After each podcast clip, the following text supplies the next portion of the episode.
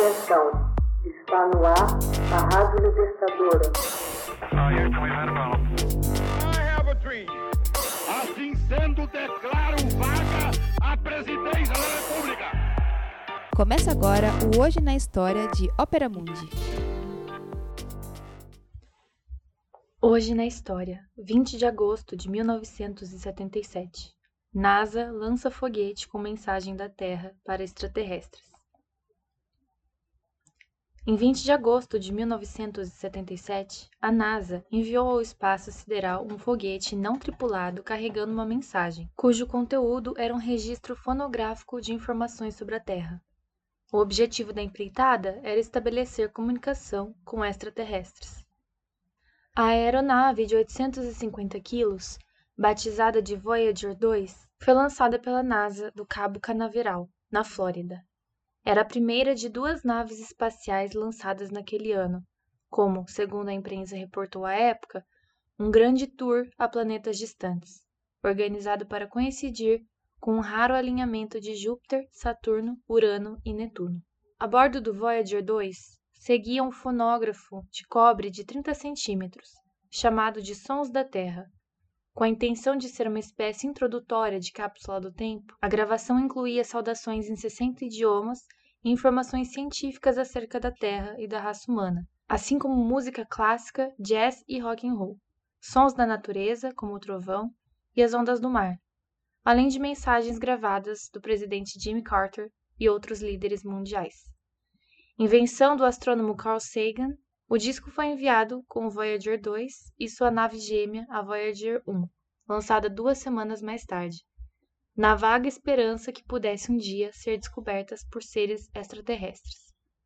O disco foi lacrado num estojo de alumínio que poderia mantê-lo intacto por um bilhão de anos, junto com instruções de como fazê-lo funcionar. Mais importante, as duas naves Voyager foram projetadas para explorar o longínquo sistema solar, e enviar informações e fotografias dos planetas mais distantes da Terra. Nos 12 anos subsequentes, a missão provou ser um fantástico sucesso. Após ambas as espaçonaves terem voado em torno de Júpiter e Saturno, a Voyager 1 viajou em direção ao limite do sistema solar, enquanto a Voyager 2 visitou Urano, Netuno e finalmente Plutão em 1990, antes de zarpar para juntar-se à sua nave gêmea nos extremos do sistema solar.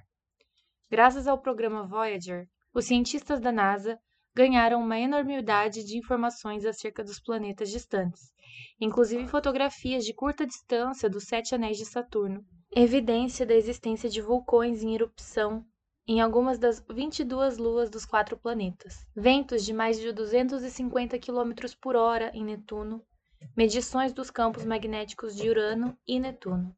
A intenção era que os dois veículos espaciais continuassem enviando dados até 2020, ou até que suas fontes de plutônio como força de energia deixassem de funcionar. Agora, devem continuar a navegar pela galáxia por milhões de anos a fio, a menos que sobrevenha alguma inesperada colisão, ou a tão aguardada intercepção extraterrestre. Exatos 66 anos antes, em 20 de agosto de 1911, um telegrafista dos escritórios do jornal The New York Times despachou o primeiro telegrama em torno do mundo via serviço comercial.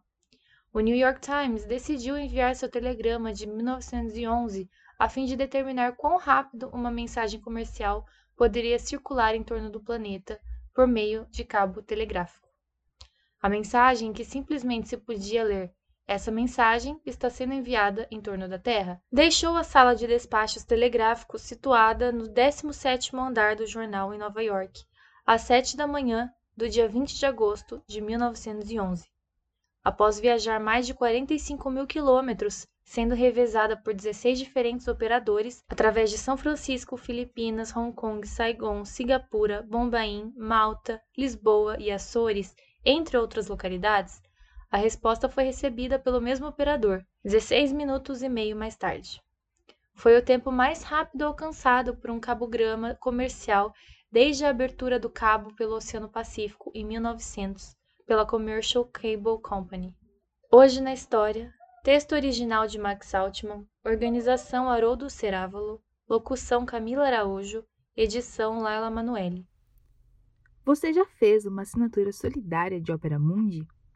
Com 70 centavos por dia, você ajuda a imprensa independente e combativa. Acesse www.operamundi.com.br/apoio.